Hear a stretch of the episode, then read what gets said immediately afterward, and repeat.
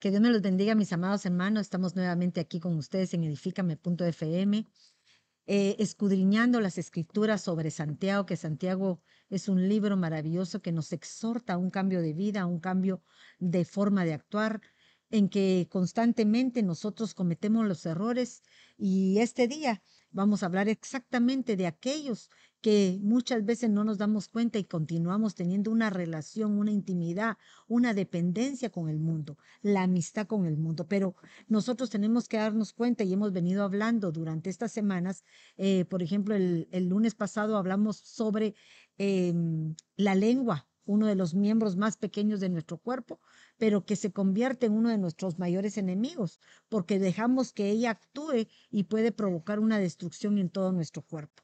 Pero no solamente estoy hablando del cuerpo literal, sino en el cuerpo como iglesia que somos, y el Señor constantemente nos está exhortando a que cambiemos esas debilidades que como humanos todavía venimos arrastrando a pesar de tener el conocimiento de la palabra, a pesar de que sabemos que hay cosas que están malas y hay cosas buenas, pero por lo general siempre tendemos a caer en aquello que es una debilidad para el ser humano. Eh, quería empezar con Santiago 4.1, que Santiago nos habla sobre esa amistad, entre comillas, que podemos mantener con el mundo. Pero Santiago 4.1 nos dice, ¿de dónde vienen las guerras y los conflictos? Entre vosotros. Miren este, esta pregunta tan peculiar, ¿verdad? ¿De dónde vienen las guerras y los conflictos? Porque muchas veces dirían, hermano, nosotros no tenemos guerra con mis hermanos, nosotros no tenemos enemistad con nuestros hermanos, pero las guerras no es como lo pensamos cuando lo vemos en las películas, ¿verdad? Que uno piense, tenemos armamento fuerte, pistolas, no. Las guerras son aquellos pequeños problemas que muchas veces como se hablaba en Santiago 3, eh, por un mal comentario, por una forma de hablar inadecuada, podemos incendiar grandes bosques en donde puedan salir dañados muchas personas. Entonces yo venía y me ponía a pensar, ¿por qué el Señor nos advierte que no tengamos amistad con el mundo? Pero me gustaba una definición que Erika habló sobre qué es la amistad. Primero, separemos qué es lo que realmente nosotros tenemos con el mundo, que tenemos que evitarlo, porque aquí nos dice, ¿de dónde vienen los conflictos entre nosotros? no vienen de vuestras pasiones que combaten vuestros miembros, o sea, son las pasiones que en un momento dado todavía muchos de los que vivimos como seres cristianos, que ya conocemos a Cristo, ya fuimos llenos del Espíritu Santo, estamos batallando constantemente para poder controlar, porque es controlar, eh, sojuzgar aquellas áreas que siempre salen a la luz cuando nos confrontamos a ellas o cuando nos exponemos a ellas. Pero decime, Eriquita, ¿qué significa lo que, eh, lo que es eh, amistad? Sí, la, la amistad en un ah, diccionario secular dice que la amistad es un sentimiento puro y desinteresado que une a las personas sin tener en cuenta vínculos familiares. pero para mí un momento, fíjense esto. Dice que es un sentimiento puro y desinteresado. Ah, entonces, cuando nosotros hablamos de un sentimiento puro y desinteresado, nos está diciendo que cuando nosotros tenemos una relación con el mundo, definitivamente queremos tener un provecho de aquello que nos proporciona el mundo para satisfacer nuestras propias pasiones. Por ejemplo, ¿qué me interesa a mí del mundo? Me interesa poder ganar bien, trabajar. Entonces, por eso tengo una relación. Pero una relación no quiere decir que yo me haga amigo, porque esto es una relación que no me, que no me va a tratar, tratar de coaccionar y tener una, ¿cómo se puede decir eso? una dependencia de ellos. Nosotros sabemos que el mundo nos proporciona beneficios porque son necesarios para vivir en este mundo, porque no somos de este mundo, pero estamos en el mundo mientras. Pero cuando nos habla de esa amistad, lo que nosotros queremos trasladarles a ustedes es que miremos cómo nuestras pasiones, cómo esas áreas internas nos llevan a tener una dependencia con el mundo que pareciera ante los ojos humanos que somos amigos y nos alejan de la verdadera amistad que es con el Señor. ¿Tú querías decir algo? Sí, yo tengo aquí, como el versículo primero habla de las guerras. Sí. Tengo la definición de la palabra guerra. Bien es, perdón, este, guerra es la G4171, que es la palabra polemos, que quiere decir guerra, pleito, batalla, disputa, brusquedad, discordia que discordia eh, miraba yo que es lo contrario de armonía. O sea, de que cuando eh, se supone de que, de que el, el, anhelo de Dios es que nosotros como hermanos estemos en armonía, que estemos juntos, pero, pero no en, porque podemos estar juntos, pero en discordias, en pleitos, en batallas. Entonces esa es esa palabra, ese es el significado.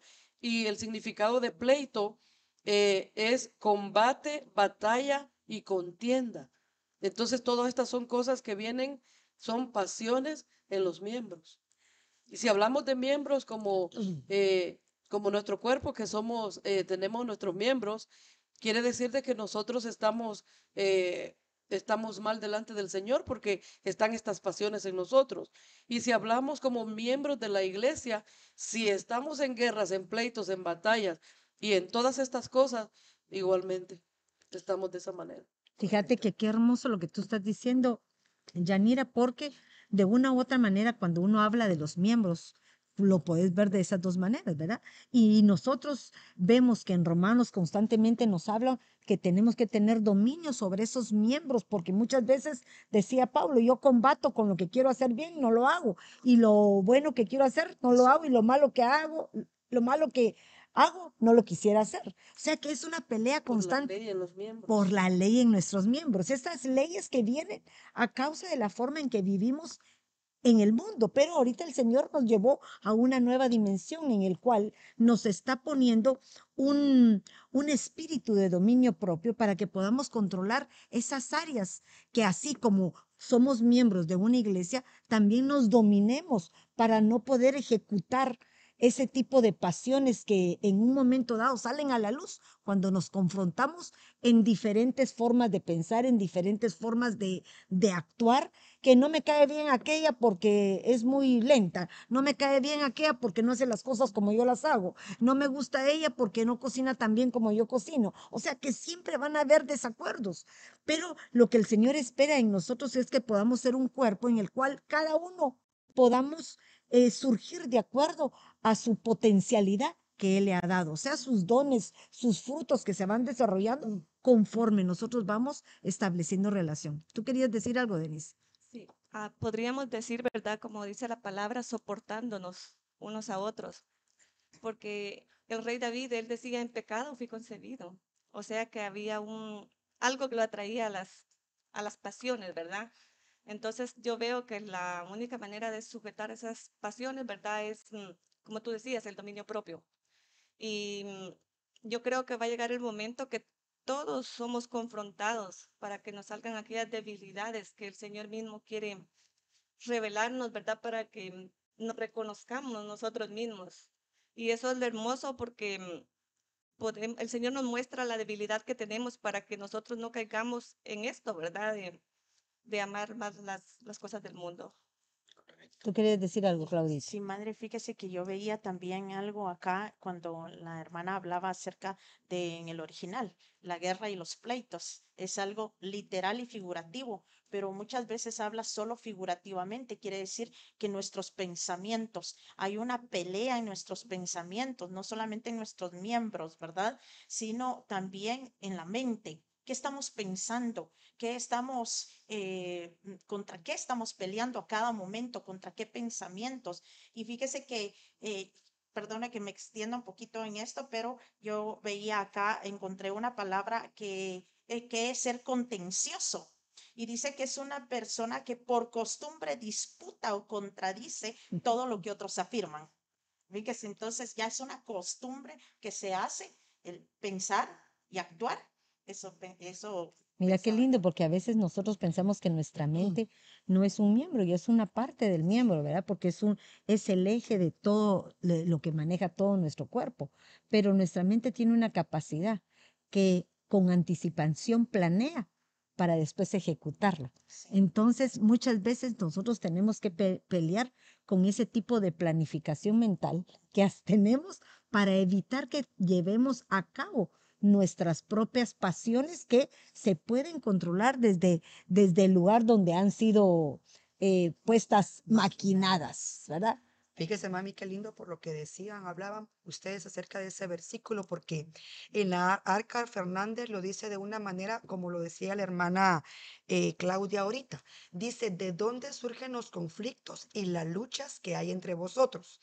Dice, sin duda, de las pasiones que lleváis siempre en pie de guerra en vuestro interior o sea, está en nuestro corazón, pero como sabemos que en nuestro corazón están nuestros pensamientos, nuestros sentimientos y en nuestra voluntad. Y mire lo que dice Romanos 7:23, por lo que decía hermana Claudia. Pero veo otra ley en los miembros de mi cuerpo, que hacen guerra contra la ley de mi mente y me hacen prisionero de la ley del pecado que está en mis miembros. Entonces, no solamente la ley está en nuestros miembros, sino que esa ley también existe en nuestra mente y que juntamente la ley que hay en mi mente y la que hay en mis miembros me hacen prisionero del pecado. Fíjate que me llamaba la atención porque nosotros leemos en las escrituras que el Señor nos exhorta que tengamos la mente de Cristo. Y no esa mente que muchas veces nos lleva a esa decadencia en la cual podemos caer en situaciones inadecuadas. ¿Tú querías decir algo, Susi? Como decía la hermana, a la hermana Erika, a mí realmente me ah, impresionó lo del corazón. Este, estaba buscando acá una nota que tenía que dice que el corazón tiene que funcionar bien para que tenga buena comunicación con el, los órganos, los demás órganos. Entonces, si nuestro corazón no está funcionando bien, pongámoslo en tema de hermanos. Sí. Si nuestro corazón no está funcionando bien, no podemos funcionar con los demás hermanos. Qué lindo. No nos podemos hacer ah, un match, como dirían, sí. en lo espiritual.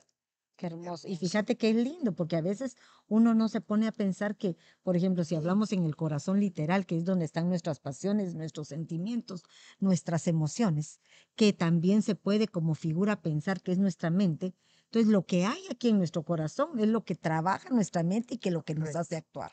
¿Tú quieres decir algo más? Ah, no, de ese versículo no. Pero, ah, pero dejamos el, sigamos con el otro, porque entonces seguimos eh, detenidas ahí. El siguiente, miren lo que dice. Dice, no, no vienen de vuestras pasiones que combaten en vuestros miembros. Claro que sí, vienen de esas pasiones que todos nosotros como cristianos las tenemos y que tenemos que reconocer. Hay algo importante este año. Este año el Señor nos exhorta Creo que muchas veces lo hemos hablado, que Dios nos eh, invita a que pongamos en práctica el, único mandamiento que nos dejó para que nosotros lo cumpliéramos, que amarás a tu Dios sobre todas las cosas y a tu prójimo como a ti mismo. Pero cuando nosotros reconocemos que Cristo es nuestro Dios, que Cristo es nuestro Salvador, que el Espíritu Santo es el que está con nosotros, reconocemos a un Dios vivo, aprendemos a amarnos a nosotros mismos porque sabemos el valor que tenemos y por consiguiente vamos a poder amar a nuestro prójimo. Entonces, una de las segundas, de los eh, puntos importantes que no podemos perder este año es que reconozcamos, que podamos ver, por ejemplo, qué es lo que hay dentro de cada uno de nosotros. Cuando tú puedes enfrentarte a ti mismo y decir, bueno, soy envidioso, soy egoísta, soy orgulloso, soy altanero, eh, no me quedo callada, todo lo que tú y yo tenemos como seres humanos porque vivimos en este mundo. Entonces empezamos a darnos cuenta de lo que dice Santiago, codiciáis y no tenéis. Fíjense esto, codiciáis, quiere decir, codiciar es desear algo de otros porque no lo tengo. Pero ¿será que no lo tengo porque realmente no he trabajado por él? ¿O será que soy un envidioso en un momento dado y quiero tener lo de, lo, lo de los demás sin hacer el menor esfuerzo para poder lograrlo. Por eso cometéis homicidio. Miren eso, ¿hasta dónde nos puede llevar la codicia? La codicia puede llevarnos a cometer un homicidio, pero este homicidio no es que yo venga y le meta un balazo a mi hermana, sino es matarla espiritualmente, porque nosotros como cristianos maduros muchas veces ponemos tropiezos a aquellos que llegan por querer mantener lo que es mío y evitar que otro pueda ser partícipe de lo que el Señor nos ha dado. Tú querías decir algo, Yanira, si no sigo hablando. Sí, en ese pasaje que leyó, yo encontraba algo que va paralelo. Ah, en, en, el pasaje que, que él acaba de leer, yo encontraba algo paralelo en Ageo 1, del 7 al 9, y dice, así ha dicho Jehová de los ejércitos, reflexionad acerca de vuestros caminos, subid al monte, traed madera, y mm. reedificad el templo, yo tendré satisfacción en ello y seré honrado, ha dicho Jehová.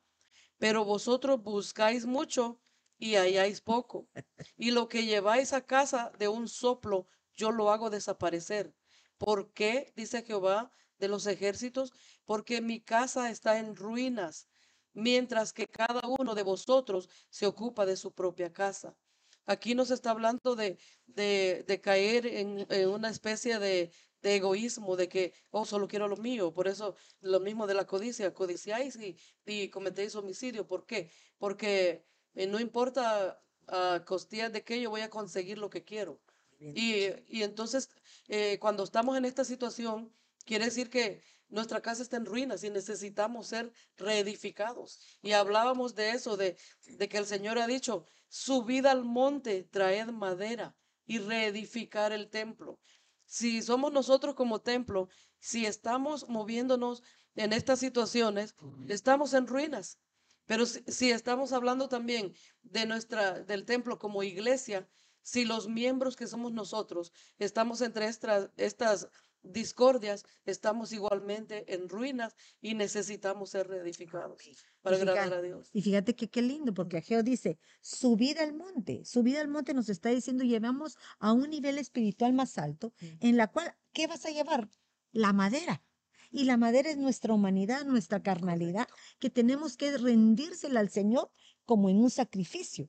¿Para qué? Para que si yo rindo mis áreas defectuosas, Dios pueda reedificar esta nueva criatura que Él ha hecho. Porque nosotros al creer en el Señor, al creer en, en un Jesús, Jesucristo que nos ha salvado, nosotros damos reinicio a una vida. Entonces, reiniciamos una, reconstruimos este nuevo templo.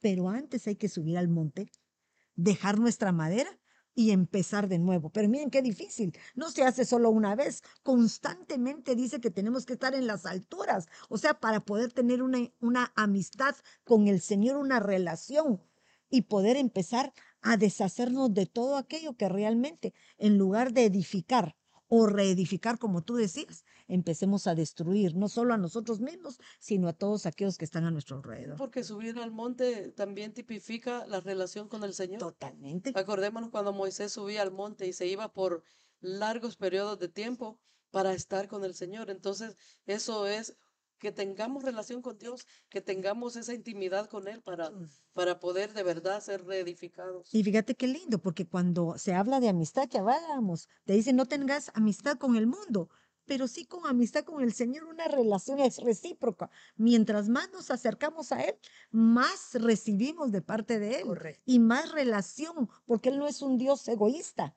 sino todo lo contrario, Él quiere darnos más, llenarnos más para que podamos cambiar esas actitudes que muchas veces nos hacen patear para el lado que no nos corresponde. ¿Qué querías decir? Sí, creo que ya cuando llegas a, a ese nivel, ¿verdad? De ya subir al monte, yo creo que ahí es ya cuando empiezas a pedirle al Señor conforme a su voluntad, Perfecto. no para tus placeres, para tus deleites, sino que ya, ya pides lo que glorifique al Señor. Mira, qué lindo lo que decías, porque casualmente ayer el, el, el profeta dijo, ahorita levanten su mano y pidan, ¿verdad? ¿Se recuerdan que dijo? Pidan. Ujú. Muchos hubiéramos podido pedir, pedimos el templo, pedimos esto, pero la realidad, aquel que es consciente de que Dios nos va a dar conforme a nuestra necesidad. Él conoce a cada uno de sus hijos, Señor, haz lo que tengas que hacer con nosotros. Amén. ¿Qué es lo que yo te puedo pedir, Señor? Que se haga tu voluntad en mi vida. ¿Por qué? Porque eso sería lo correcto, de acuerdo al estado que tú estás espiritualmente. ¿Qué querías? ¿Quieres decir algo? Sí. Lo que yo veo acá es que la codicia es algo que con lo que tenemos que combatir, creo que cada día, ¿verdad? Eh, tenemos que combatir con ella, mm, lamentablemente, porque en cualquier momento tendemos a caer en codicia y eso nos puede llevar a tener envidia, ¿verdad? Y una serie de sentimientos, como por ejemplo los celos, ¿verdad? Porque la, la envidia nos lleva a los celos. Y entonces es algo con lo cual no debería de hacerse una costumbre en nosotros tampoco, ¿verdad? Sino combatir con ella diariamente, ¿verdad? El no estar codiciando lo que otros tienen, sino esperar en la voluntad del Señor, como usted decía, que Él nos, eh, que Él les conceda. Fíjate, por eso una naturaleza. Yo miraba aquí codiciáis y no, y no tenéis, porque por eso cometéis homicidio. Sois envidiosos y no podéis obtener. Por eso combatís y hacéis guerra. No tenéis porque no pedís. Muchas veces se nos olvida que tenemos un Padre que cuando uno pide, Él nos puede dar. Pero tenemos que pedir, como dice, pedir y no recibís porque pedimos con malos propósitos. Entonces, hay una situación que envuelve todo, ¿verdad? ¿Cuál es tu intención? ¿En qué estás pidiendo? ¿Qué estás queriendo? ¿Qué vas a hacer con lo que le estás pidiendo al Señor? Es como cuando llegas un niño a, tu casa, te pide, mamá, dame un cigarro. Y uno dice, pero ¿para qué quieres tener un cigarro? ¿Se lo darías? No. Pero quiero recordarles que en nuestra época, cuando éramos chiquitos, pedíamos un cigarro y nos decían, ¿para qué lo quieres? para quemar cohetes. Ahí empiezan muchas de las cosas en donde fueron nuestras propias debilidades. Pero tú querías decir algo, Susi. No, Eso a mí que a mí me impactaba porque ahí donde habla de la codicia, me impactaba porque esa codicia dice que es poner el corazón sobre y dice que es un deseo maligno que tenemos en el alma. Fíjese que la envidia dice que es un celo, cabal lo que decía la hermana Claudia. Entonces, porque dice que la envidia produce dolor ante el hecho de que otros tengan lo que nosotros no podemos obtener. Entonces, la codicia es el sentimiento y el sentimiento y la codicia es el sentimiento y la envidia es la acción, ya de lo que nosotros queremos. Y fíjese que también la codicia es tan peligrosa porque, según dice la palabra, nos lleva a la idolatría. Mira lo que dice Efesios 5:5. Pues tened esto bien entendido, ningún lujurioso, ni impúdico, mm. ni codicioso, lo que equivale a ser idólatra, tiene herencia en el reino de Cristo y de Dios. Entonces, la codicia no es nada más que yo codicio lo que la hermana Claudia tiene. Platicábamos nosotros el otro día que la codicia no es solo, ay, qué bonito el suéter de la mamá, me encanta. No, podemos codiciar aún los dones que el Señor nos da. Ay, aquella sí profetiza, pero ¿por qué yo no? Ay, aquella tiene revelación de lenguas. Aquella, incluso platicábamos con ella, ¿verdad? Yo les decía, yo me ponía a pensar, a veces nos podemos hasta codiciar los hijos. Nos podemos codiciar hasta el esposo que el Señor nos dio. Ay, miren aquella cómo la atiende el esposo de bonito y a mí no. Entonces, tal vez no lo decimos, pero estamos codiciando en nuestro corazón aquello que tenemos. Y el Señor que conoce, la, conoce nuestro corazón, Él sabe que aunque nosotros no estemos codiciando, pero ya solamente lo que está en nuestro corazón, el Señor ya lo conoce. Y me acordaba de Saúl. Saúl codició lo que el Señor le había dado a David. Totalmente. Porque mire, cuando él, él llegó de la batalla y él sintió celo, de que, de que dijo, ¿verdad?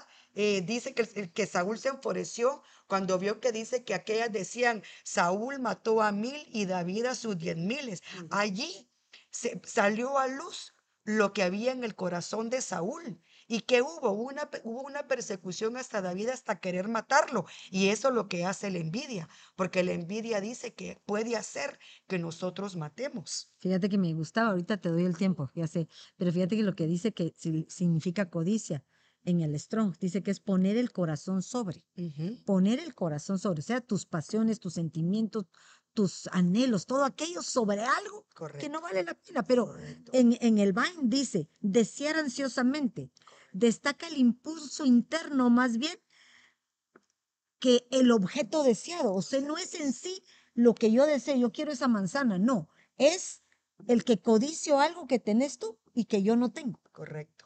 Porque tal vez la manzana la puedo contener, pero a ti te salió más dulce que la mía.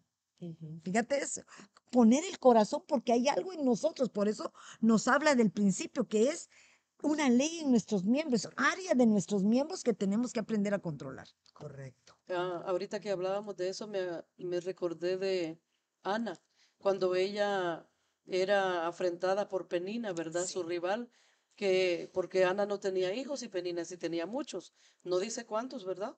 Pero tenía muchos. Y entonces Ana eh, viene con esto porque ella pedía, pero pedía mal porque le pedía al esposo le decía, dame hijos o me muero, ¿verdad? Sí. Entonces, eh, eh, hasta que ella, estaba pidiendo mal, estaba pidiendo mal.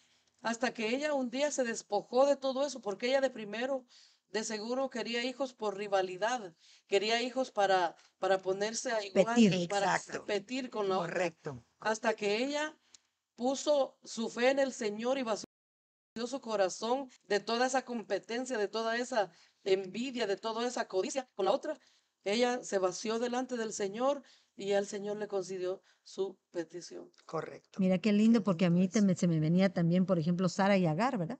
Sara anhelaba ser madre, pero fue utilizada un, su- un deseo de su corazón inadecuadamente, porque se expuso a que el resultado que ella permitió fuera la consecuencia que hasta nuestros días nos alcanza, ¿verdad? Una Agar que sierva que quiso ser señora en el momento porque se le subió, como cualquiera, así lo dice la palabra, que a veces se pone al siervo en el lugar inadecuado y va a querer ser rey. ¿Por qué? Porque todavía no ha alcanzado la estatura de madurez para poder eh, eh, estar en el lugar propicio. Lindo, lindo, pero sigamos porque ahí Eso sí. Ay, perdóname, ¿tú querías decir algo? Ah, Perdón. Ah, bueno, quería compartir un pensamiento que el Señor me dio la vez pasada sobre la envidia. Ajá. Este, yo lo miraba como cuando tenemos un rompecabezas y se va formando. Y a veces este, somos las piezas, tal vez ah, no las primeras, por decirlo así, y miramos las piezas que ya están completas y deseamos ser esas piezas, pero no sabiendo que somos únicas y que tenemos nuestro lugar porque el Señor nos ha formado a cada uno con un propósito, con dones, con regalos hermosos, pero muchas veces no nos fijamos o no nos centramos tanto en los nuestros cuando la envidia llega y, y queremos ser la de la otra. Entonces pienso que eso sería como mm, adelantarnos a los propósitos del Señor, desear lo que no está en nuestro tiempo o lo que pues am, otros tienen. Ujú, no es para nosotros. Hermoso, hermoso. Y fíjate que es tan cierto porque dice, acuérdense que cuando habla eh, en la palabra que aquellos que profetizan, ¿verdad? Que si no tienen amor, suenan como, como címbalos. para los que Entonces, muchas veces nosotros oímos a aquellos que profetizan, aquellos que tienen ciertos dones que tú no tienes. ¿Cuánto los anhelas? Pero cuando te das cuenta de que eso no lo es todo, sino que hay que tener otro tipo de actitudes que, que sean como el eslabón que se, que se une al amor perfecto de Dios. Entonces, esos sobresalen y los anhelo. Los diría uno, envidia de la buena, ¿verdad? Yo quiero ser como él. ¿Por qué razón? Porque es amoroso. ¿Ah? Eso no existe. Eso no existe. ¿Sabes qué lo que acaba de decir el apóstol? No es bueno. La envidia, envidia. Pero ¿qué te decía? Anhela uno el poder imitar, el poder alcanzar las estaturas espirituales para poder estar de acuerdo a como el Señor espera que estemos cada uno de nosotros, ¿verdad? Porque uno toda la vida lo ha dicho así, como dice Yanía, tiene razón, la envidia no es buena. No podemos anhelar, por, aunque sea, diga, es de la buena, no. Nosotros debemos de querer alcanzar eso para poder lograr lo que esta persona alcanzó, pero muchas veces lo queremos sin mayor esfuerzo. Y la realidad es que nosotros para alcanzar la estatura de alguien que se ha consagrado, tendríamos que ver de dónde viene, cuánto ha caminado, cuántas pruebas ha pasado Correcto. y qué precio. precio ha pagado para poder llegar hasta donde está. Perdón. Correcto. También creo que es Proverbios 14:30 el que habla que la envidia corroe los, los huesos. Mira qué lindo. Entonces lo que decía hermana Erika, ¿verdad? Es Saúl y David. Porque la palabra dice que el Espíritu, el Espíritu Santo está en los huesos, ¿verdad? Exacto. Y vemos cómo el Espíritu Santo se apartó de, de Saúl. Y yo creo que la clave aquí para mm, poder, ¿cómo podríamos decir? ¿Sojuzgar la envidia o, o dominarla? Dominarla. Para dominarla aquí es saber que aquellas promesas que están para nosotros va a llegar el tiempo Totalmente. en el cual nosotros las vamos a, a poder Así. alcanzar. Amén. Amén. Así es. Amén. ¿Tú querías Ya. decir algo más? No solamente seguir con el versículo 3 donde dice, pedid y no recibís, porque pedís con malos propósitos para gastar en vuestros placeres. Entonces, me encantó una versión que yo encontré que dice, pedís y no recibís, porque pedís mal para gastarlo en vuestras codicias. Y yo podía ver allí, ¿verdad? Que Dios conoce nuestro corazón y Él sabe lo que estamos pidiendo, cuál es el propósito para cuál estoy pidiendo lo que usted acababa de decir, mami, de que tal vez pedimos para competir, tal vez pedimos para verme mejor o para verme de una forma diferente. Entonces, tiene que llegar el tiempo, ¿verdad? Porque la forma en la que estamos pidiendo, eh, Dios conoce, volvemos a eso, que conoce para qué es que estamos pidiendo. Entonces, por eso el Señor a veces, muchas veces no nos da, porque como conoce nuestro corazón. Ah, podemos ver, ¿verdad? El hijo pródigo, que él pidió su herencia antes de tiempo. Y podemos ver cómo él vino y derrochó todo lo que se le dio. Entonces, por eso esperar el tiempo, ¿verdad? Correcto. Y también lo contrario, porque el hijo de casa tampoco valoró que lo tenía todo. O sea que nosotros como seres humanos tenemos el problema de que muchas veces, sabiendo que tenemos, siempre estamos pensando que se le dio más al otro, que se le quiere más al otro, sin pensar que ya lo tenemos, porque todavía no lo hemos reconocido. Correcto. Volvemos al pasaje que le mencionaba de Ageo Ujú. 1.9. Dice, pero vosotros buscáis mucho y halláis poco. Así Por eso mismo, por pedir, ¿verdad? Por, por pedir para, con malas intenciones. con Entonces, malas por eso es de que a intenciones. veces, ¿por qué el Señor no me contesta? Maybe no estamos pidiendo como, como correctamente, ¿verdad?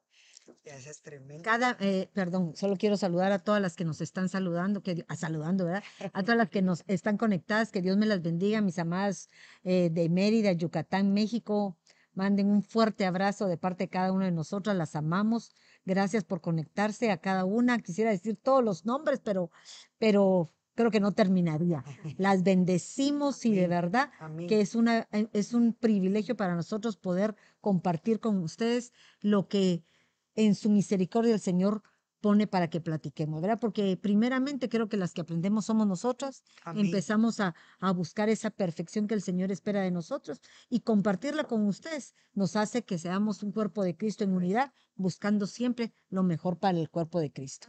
Eh, pero continuemos porque si no, no terminamos. Pero miren lo que sigue diciendo. O almas adúlteras, ¿no sabéis que la amistad del mundo es enemistad hacia Dios? Por tanto, el que quiere ser amigo del mundo se constituye en enemigo de Dios. Pero este versículo me llamaba la atención por lo que tú hablabas de la amistad, ¿verdad? Amén. Pero cuando nosotros nos estamos hablando aquí, dice almas adúlteras. ¿Cuántos de nosotros queremos tener una relación con el mundo porque somos incapaces de tener la, mm, la solvencia o el, el poder para decir, no puedo? No. ¿Cómo le puedo yo decir a mi mamá, a mi papá, a mi tío, a aquella gente que me ha ayudado, perdón, no puedo estar contigo? Qué difícil, ¿verdad? Porque hay una relación sentimental que nos ata a esos, a esas, eh, a esos cordones que tendríamos que cortar desde el principio para poder desarraigarnos. Pero cuando tú estás convencido, cuando tú estás convencido, cuando tú sabes realmente cuál es tu propósito y hacia dónde va tu objetivo, son aquellos que estamos en el proceso de ser eh, atletas, ¿verdad? Ya nos hemos disciplinado, ya hemos empezado a ejercer ciertas disciplinas en nuestros hábitos, pero tarde o temprano nos vamos a confrontar con situaciones para poder medir hasta dónde hemos podido lograr tener esa diferencia. ¿Tenemos todavía relación con el mundo? ¿Todavía nos afecta el mundo? ¿O hemos alcanzado verdaderamente ese, ese control, ese dominio propio sobre lo que hacemos? Correcto. Correcto. Eh, yo aquí miraba de que la palabra ahí, adúlteros, eh, es la G3432, que significa infiel a Dios y apóstata.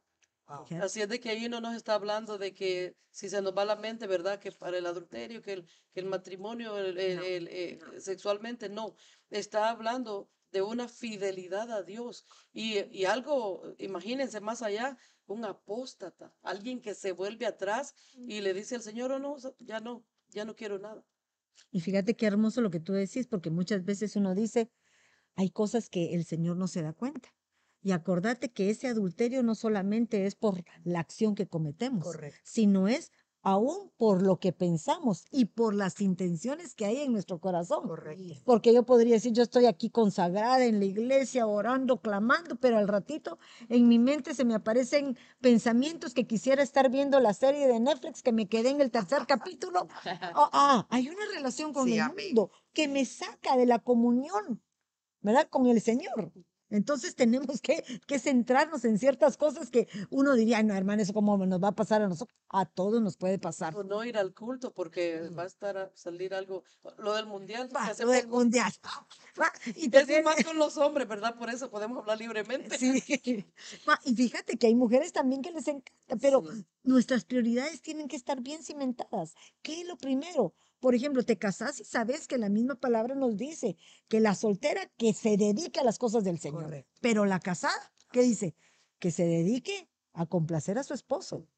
Y dice con las cosas del mundo, pero por favor no malinterpreten porque siempre me han inter- malinterpretado ese, ese, ese verso. Pero las cosas del mundo quiere decir que lo atendás, que le das de comer, que le limpie la casa, que le atendás como es tu obligación como mujer, como una mujer cristiana, porque decidiste casarte, ¿para qué? ¿Para seguir con las comodidades o las libertades que tenías de soltera? No, no, ahora te casaste porque empieza un proceso diferente, porque vas a ser esposa y después vas a ser madre y vas a tener que dar cuenta sobre la herencia que el Señor puso en tus manos, como los talentos, ¿verdad? A uno le dio uno, a otro le dio Dios, a otro le dio cinco. Puede hacer que a ti te dé uno, que sea tu marido. ¿Y qué hiciste con él? Ay, nada, señora, que él vea qué hace. No, nos van a pedir cuentas de, las cosas. Los hijos es otro, pero si eres fiel en lo poco, ¿cuánto no más no vas a hacer en lo mucho? Correcto, es cierto. ¿Querías decir algo? No solamente lo que usted estaba diciendo, tomar responsabilidad, ¿verdad? Tomar responsabilidad de lo que nos han dado, ¿verdad? Nada más. Eso quería agregar. Fíjese, mami, que esa palabra adúltero es tan, tan, tan amplia esa palabra, ¿verdad? Por lo que decía la hermana Yanira, no solamente es adúltero lo que se habla a, relas- a que siendo una mujer casada tenga relación con otro, porque se puede adulterar hasta con la mirada. Totalmente. Porque fíjese que hay un versículo, y creo que está en Mateo 5, algo así, dice que, que todo aquel que miró a una mujer para codiciarla, ya adulteró en su corazón. Entonces, no solamente se codicia con, con, haber, tenido relaciones sexuales con alguien, sino que también se codicia con, los ojos. Por eso Santiago habla y dice que están esas leyes en nuestros miembros, pero cuando uno lo vamos a ver en inglés, dice que esos miembros están en body parts, en las partes del cuerpo. Fíjese. Y esa palabra que decía adúltera, se me venía aquel versículo que está en primera de Juan 2.15, que dice, no améis al mundo ni las cosas que están en el mundo. Si alguno ama al mundo, el amor del Padre no está en él. Porque todo lo que hay en el mundo, la pasión de la carne, la pasión de los ojos y la arrogancia de la vida, no proviene de Padre, sino del mundo. Y el mundo pasa y también sus pasiones, pero el que hace la voluntad de Dios permanece para siempre. Amén. Ala, qué hermoso, qué hermoso. Porque esa palabra adúltera es una persona infiel.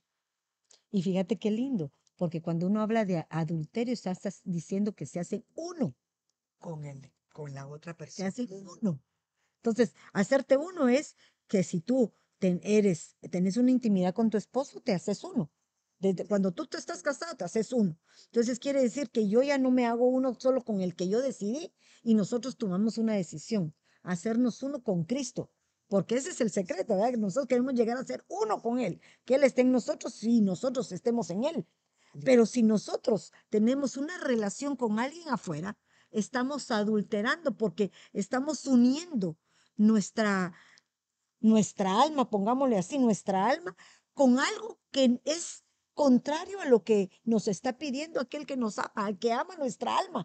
Porque así dice la palabra, el que ama mi alma, el que ama mi alma. Mire, mamá, qué lindo por lo que usted decía. Acaba, mire lo que dice de Corintios 6, 16. O no sabéis que el que se une a una ramera es un cuerpo con ella. Porque él dice, los dos vendrán a ser una sola carne. Pero que el que se une al Señor es un espíritu con él. Qué hermoso. O sea que el mundo nos atrae para que nuestra carne se satisfaga. Pero cuando estamos unidos a Cristo, nuestro espíritu, como que agarraron una fuerza, como que revivifica, se, se hace más fuerte para poder. Y fíjate que lo, lo hermoso de lo que leía Erika, creo que fue en Juan 2.15, 17, ¿verdad? sí, mamita. Es que ahí dice no amar al mundo, no dice no estar en el mundo. eh, muy bueno. Ya de amar a estar ya hay una, Una diferencia. una diferencia grande. Entonces a mí me venía esta palabra, ¿verdad? De que no se puede servir a dos señores. Correcto. Muy bien. Porque a uno agradarás y al otro tendrás. Y así estamos igual. Ya. Sí, exacto. Y podemos caer en ese punto, ¿verdad? Estando en el mundo y, y a Dios también. También. Correcto. Después, Eh, yo veía aquí en otro versículo en Gálatas 1.10 que dice, primero hacía una pregunta, ¿por qué busco ahora el favor de los hombres o el de Dios? ¿O me esfuerzo por agradar a los hombres? Si yo todavía estuviera tratando de agradar a los hombres, no sería siervo de Cristo. hermoso. ¿Tú querías decir algo, Susi? Sí, lo dijo la hermana, ah, lo encontramos y la hermana Denise lo encontramos en Mateo 6:24 y dice, nadie puede amar a dos señores porque aborrecerá a uno y amará a otro, o se apegará a uno y despreciará al otro. No podéis servir a, a, Dios y a las riquezas. En este caso habla de las riquezas, pero eh, podemos cambiar riquezas por otros. Por otros otras pasiones. Ah, Y fíjate que me gustaba, porque fíjate que la palabra nos exhorta a que nosotros somos la sal de este mundo. ¿Para qué? Para darle el sazón, para darle eh, el toque de lo que le hace falta. Quiere decir que si yo hago un plato de comida y no le echo sal, me sale insípida. Correcto. ¿verdad? Entonces quiere decir que el mundo es sin sabor. Pero nosotros, el Señor viene y nos compara con la sal porque lo que Él quiere es que cambiemos aquello que para muchos es placentero por este placer que es mejor que lo que, regularmente vamos a sentir. Pero te lo mencionaba porque tú, tú eh, investigaste algo de la sal que es muy bonito, que me, llamó la atención. Sí, este, prácticamente eh, encontré que hay siete tipos de sales ah, y las am, menciona. Este, mm, permítame, ahorita le voy a buscar. Uno de los, de algo que encontré dice que es un ingrediente mineral y la única roca comestible para ser humano. Para fíjate, vea, miren qué lindo la sal, como se, pero dijiste algo, que el valor de la sal, Oh, sí, sí. Ahorita lo encuentro. a ver, tiene mayor eh, precio. Aquella sal que tiene un mayor proceso para poder consumir, ser consumida. Entonces, cuando nosotros somos, si estamos eh, aplicándolo a nosotros que somos la sal de este mundo, los procesos que nosotros vivimos a través de las pruebas, de las tentaciones y que el Señor nos está permitiendo sobrepasarlas, nos van a provocar que delante de los ojos del Señor tengamos un mayor valor. Ah, Decime, mija, ¿qué, qué encontraste? Para que me digas, yo te dije el, el resultado, pero tú decime el contexto. Dice que por sí sola la sal no tiene, eh, eh, por sí sola dice no tiene más sabor que lo salado. Pero los, en este estudio dice que los catadores más avanzados pueden diferenciar sus matices o su valor según por la intensidad del sabor. Por la forma que ha sido tratada, adquiere más sabor. Es el, ajá, por lo que ha sido Su proceso. su proceso, exacto. Y este, mm, sí, sería eso. Pero miren eso, por lo que ha sido tratada. Yo digo, ¿cómo el Señor nos trata a nosotros? Tú decís, ¿cómo aquella persona ha logrado vivir este tipo de situaciones y yo no puedo alcanzar lo que ella alcanza? La ves tirada, llorando, moqueando, ves el tipo de sufrimiento que está viviendo y aún así persevera. ¿Será que el Señor no está viendo esa actitud y le dice, esa tiene más valor que esta simple sal que apenas le metieron un pellizco y ya está llorando? ¿Verdad? Porque muchas veces cometemos esos errores. Miren lo que dice Magdalena Márquez. Amén, hermanitas. También cuando el padre habla sobre el adulterio, también se refería a la idolatría, a los dioses que antes tenían el pueblo de- definitivamente. Hay otro que nos está diciendo congratulations. No, eso no. Ah, eso no es nuestro, no. Eso no es nuestro. Yo me sentí feliz porque me decían congratulations. Bueno, pero El es, canal. es Alcalé, ah, bueno, a ver, Ajá. pues como no entendemos mucho el inglés, pero a todas gracias, ¿verdad? Pues gracias porque están pendientes. Quisiéramos leerlos todos, pero no podemos. Pero sigamos leyendo, porque si no, 5, 5. Santiago 5.5, y pensáis que las escrituras dicen en vano, celosamente anhela el Espíritu que ha hecho morar en vosotros, pero Él da mayor gracia. Por eso dice, Dios resiste, resiste no quiere decir que los aguanta, no, no, no. Resiste quiere decir los rechaza Exacto. a los soberbios, pero da gracia a los humildes. Miren esto tan importante. Uno de los elementos primordiales para que nosotros podamos aprender a manejarnos entre los demás es la humildad. La humildad. Porque en la humildad no te sientes mayor que otros. Porque al soberbio, Mm. al orgulloso, dice la palabra que el Señor lo mira de lejos. Entonces tenemos que ser cuidadosos en eso, ¿verdad? Porque si no, cometemos el error. Sí, Yanira. Soberbio es alguien, dice aquí, que se cree superior a los demás. Ah, fíjate. Entonces, es alguien, por, si uno, Orgulloso. un- exactamente, y lo que hablábamos, que de uno depende. Si nos humillamos, entonces el Señor nos va a exaltar, porque es el, el otro pasaje, el otro verso. Pero si nosotros nos exaltamos, ¿qué pasa? Vamos a ser humillados. Y fíjate que me recordaba que, que en, el, en, el, en Santiago 3 nos hablaban de la sabiduría. Y hay una sabiduría, porque dice que tenemos una sabiduría animal, una terrenal, por lo que aprendemos aquí en, en, en en la vida, en el transcurso de lo que forma nuestro carácter y nuestra forma de ser.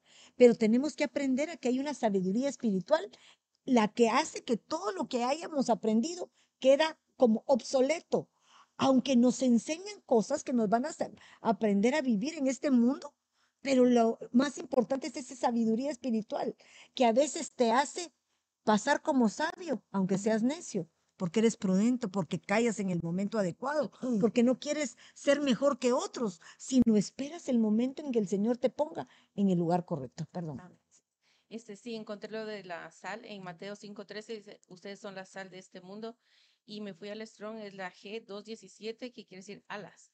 Y figuradamente es prudencia.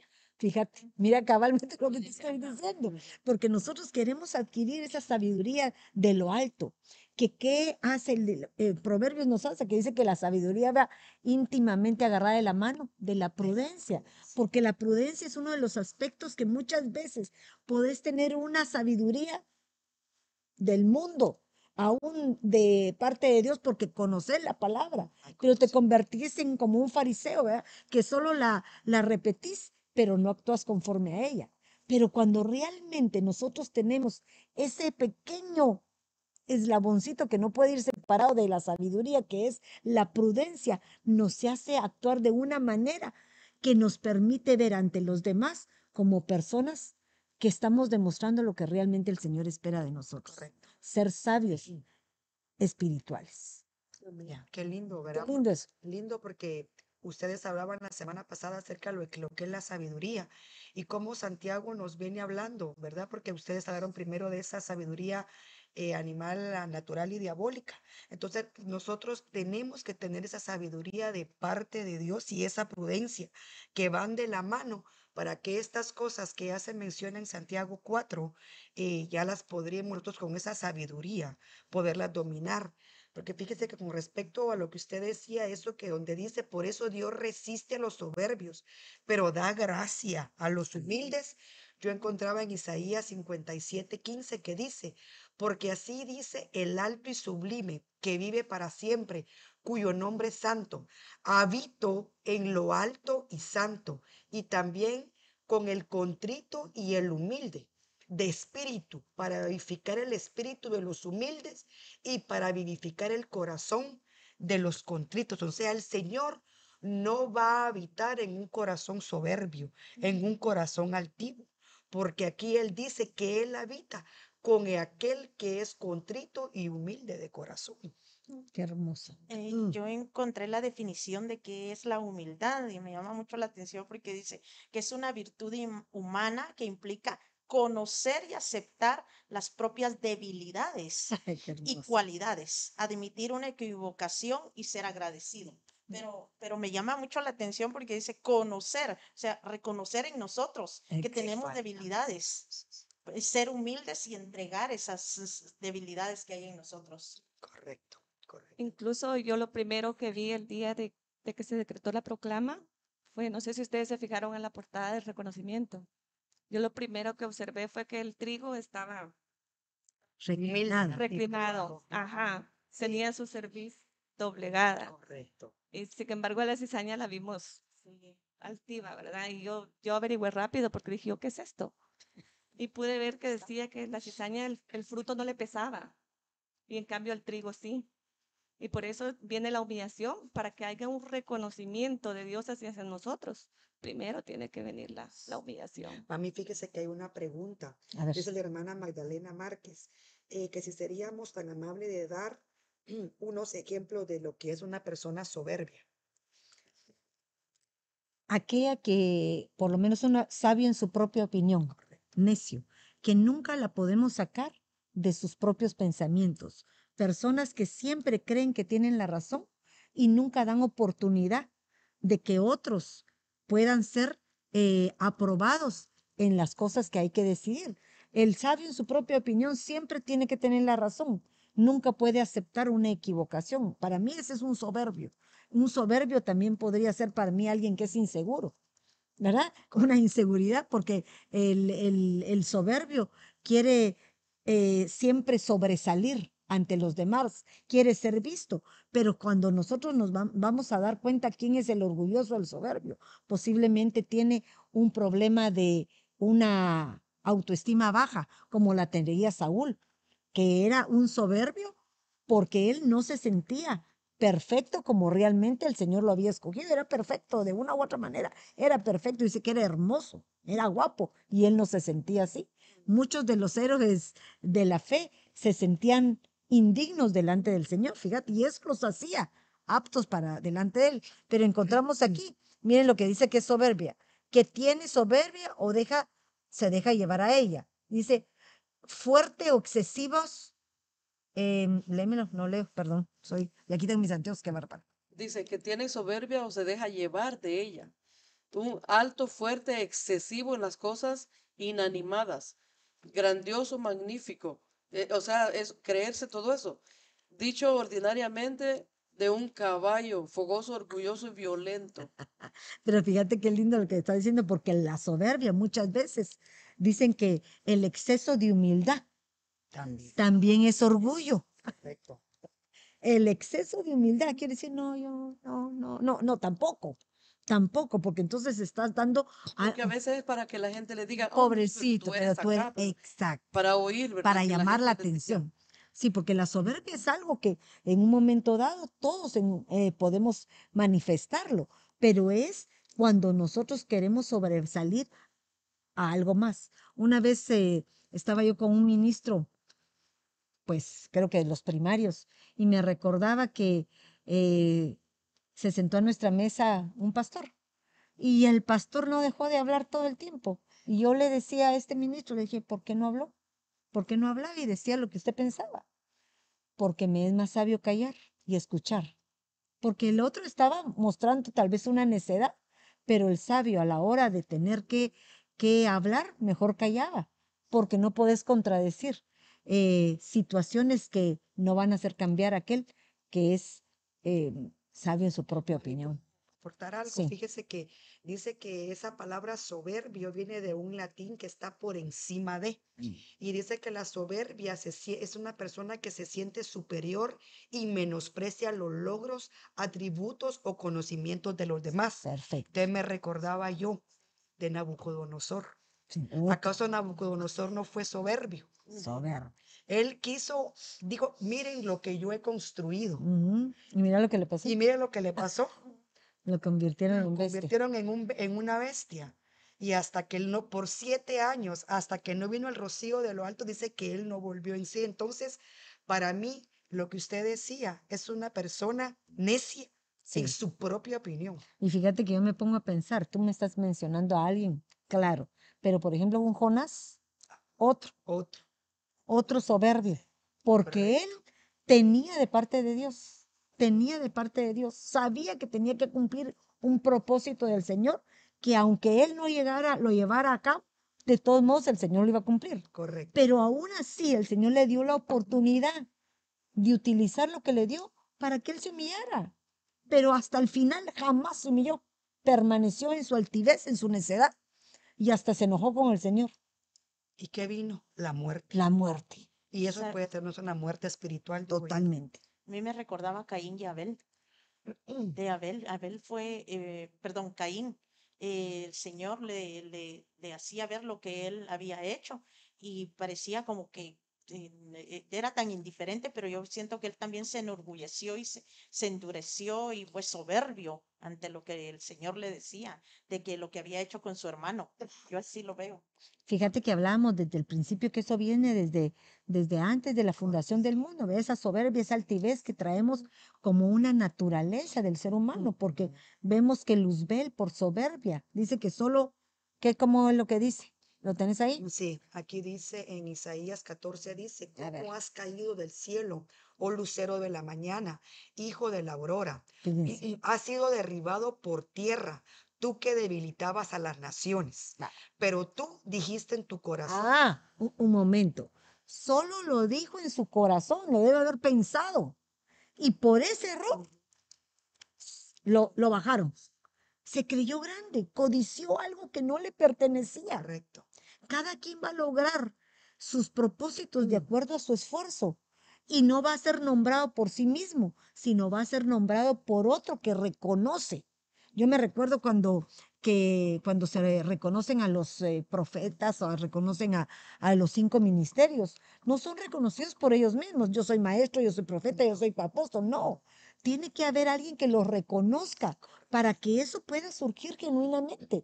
Porque entonces el reconocernos de nosotros puede ser que fallemos, puede ser que nosotros erremos en una forma de pensar de nosotros mismos que no es la, la correcta.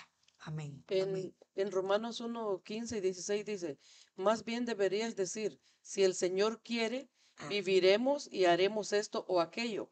Pero ahora o- os jactáis Ah. en vuestra soberbia. Toda jactancia de esta clase es mala. dice. Fíjate, Correcto. toda jactancia. Como que él dice, oh, vamos a hacer esto y voy a, voy a hacerlo y voy a... en- Pero no, si Dios quiere, si el Señor quiere. Correcto. Exactamente. Correcto. Y muchas veces eso tenemos que, que estar dispuestos a cederle, porque no podemos decir que no somos orgullosos, que no somos eh, soberbios, la mayoría. Nos cuesta aceptar nuestros errores y más que nos los digan. ¿Verdad? Qué difícil. Eh, ya, ya estás viejita, mamá. Mm, ¿Cómo es eso que ya estoy viejita? Es cierto. Madura dirás. Estamos gorditas. O te dicen que estás gordita. Eh, es cierto, pero somos orgullosos, somos eh, altivos y nos cuesta aceptar nuestras propias debilidades. ¿Qué ibas a decir, Claudita? Mira en Proverbios 22.4, la recompensa de la humildad y el temor del Señor son la riqueza, Amén. el honor y la vida. Mira qué hermoso. Hermoso. la vida, ¿verdad? Pero mira, la vida. Y eso más que todo, pero no está hablando de una vida. Me imagino que si te vas al original, no sé qué tipo de vida sea, ¿verdad? Proverbios 22.4. Miremos qué tipo de vida, porque puede ser una, una vida de viviente espiritual, ¿verdad? Porque yo, la vida la sabemos que nacemos, crecemos, reproducimos y vamos a morir en lo literal, pero yo quiero vivir espiritualmente por siempre, que solo duerme y que el Señor me transforme en el momento adecuado. Miren, Edna Díaz me ponía Proverbios 23, 6, me llamó la atención, que dice, no te sientes a la mesa, miren eso, no te sientes a la mesa con un tacaño, ni codicies sus manjares. Bueno, entonces, ¿cómo estás sentado con un tacaño que te está ofreciendo en ese momento los manjares de él? Quiere decir que no es tan tacaño, que son como un pelo en la garganta. Come y bebe. Pero miren lo que está diciendo. Se cataloga tacaño porque te sentó como que a la fuerza. Porque cuando te dice que va a ser como un pelo que no vas a poder tragar porque lo que estás comiendo va a haber, es, es molesto, es como aquella gente que te sentás. eh, eso no, eso es para, para mi hijo. N- No, no coma esto mucho porque me va a servir para mañana. Cuando tú compartes el pan con tu hermano, hasta eso se puede ver la soberbia, el- la codicia, la envidia en nuestros hermanos, ¿verdad? Tú invistas a tu casa a tu hermano, dale lo que tienes. Tienes frijolitos, pues frijolitos para todos. Tienes los mejores manjares, dale los mejores manjares. Pero pa- no lo hagas sentir mal, porque entonces, mira lo que pasa. Son como un pelo en la garganta. Come y bebe, te dice.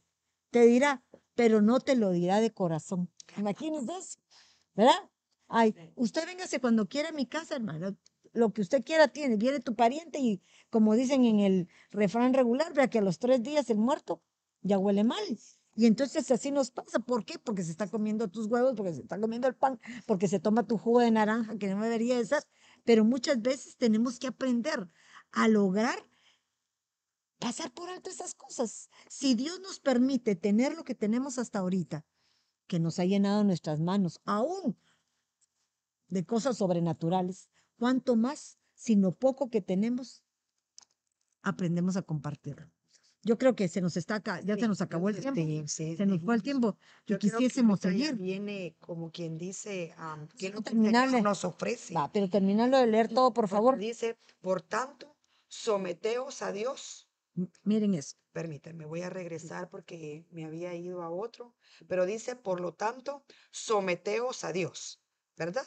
Es el, es el que dice, por lo tanto, someteos, someteos a Dios. Número uno, resistid pues al diablo y huirá de vosotros. Acercaos a Dios y Él se acercará a vosotros. Limpiad vuestras manos, pecadores, y vosotros de doble ánimo, purificad vuestros corazones. Afligidos, lamentad y llorad, que vuestra risa se torne en llanto y vuestro gozo en tristeza. Humillados en la presencia del Señor y Él os exaltará. Entonces nosotros podíamos ver que una de las cosas primeras que el Señor nos manda aquí es que nos sometamos al Señor, Sí. ¿verdad? Que obedezcamos a su palabra, ¿verdad? Que podamos, su, esa palabra someter significa sujetarse, estar bajo autoridad. Es Y eso lo estábamos hablando. obediencia, Obediencia. obediencia. Eso es lo más importante de todo. Nosotros, desde el principio de que nosotros fuimos hechos como hombres, porque yo creo que desde que nacemos, somos personas que vamos en contra de lo que se nos dice, ¿verdad? La obediencia es algo que tenemos que a veces exigirla y ponerla como una disciplina de, de educación. A tu hijo le dice, siéntese aquí y se para. Eh, no se vaya para allá y se va por otro lado. ¿Por qué razón? Porque hay una necedad natural en cada uno de nosotros. Pero cuando nosotros venimos y aprendemos a sujetarnos, aprendemos a obedecer, estamos empezando el caminar a donde vamos a llegar por lo que nos sacaron. Porque en el, a- en, el, en el huerto nos sacaron por desobedientes, pero ahora vamos a regresar a esa bendición Correcto. por obediencia. Amén. Sería como aceptar ah, un estilo de vida. Fíjate eso. Cuando no obedecemos, No, como usted decía que hay que... am, ah, se me fue. aprender a obedecer, Sí. sí, es un nuevo estilo de vida. Por eso nosotros cabalmente, nuevo. Opta. Opta. Sí, mira, nosotros fuimos enseñados de diferentes maneras, pero ahora el Señor nos lleva a una forma de vida totalmente diferente. Tal vez antes fuimos rebeldes, pero ahora nos exige que actuemos sin rebeldía, que no es fácil, pero como hablábamos que si estamos trabajando ese atleta que hay en nosotros, tenemos que ejercer en nosotros ciertas disciplinas, ciertos hábitos, en donde empezamos a ponerlos por obra con práctica hasta lograr nuestro objetivo.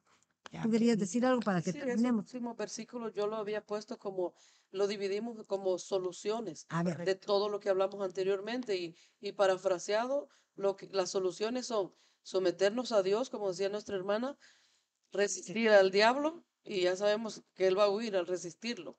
Acercaos a Dios, limpiad vuestras manos, purificad vuestros corazones, afligíos delante de Dios, lamentad y llorad hasta que qué? Hasta que nos humillemos delante del Señor. Y Él es el que se encarga de exaltarnos. Correctamente. creo que esto es el, el punto final. ¿Qué nos están diciendo? Que en la humildad el Señor va a ponernos en la altura que nos corresponde. Entonces, limpia tus manos, limpia tu corazón, trata de purificarte porque es un proceso en el cual estamos hasta que venga el Señor. Las manos se ensucian todos los días. Si nosotros en lo literal tenemos que lavárnoslas, limpiarnos o ponernos el limpiador especial, el. Hais, no sé cuántos, ¿verdad? El gel. Entonces, ¿cuánto más si lo vemos a nivel espiritual? Que Dios me los bendiga. eh, muy buenas tardes. Espero que haya sido de edificación para ustedes y nos vemos el próximo lunes. Bendiciones. Bendiciones.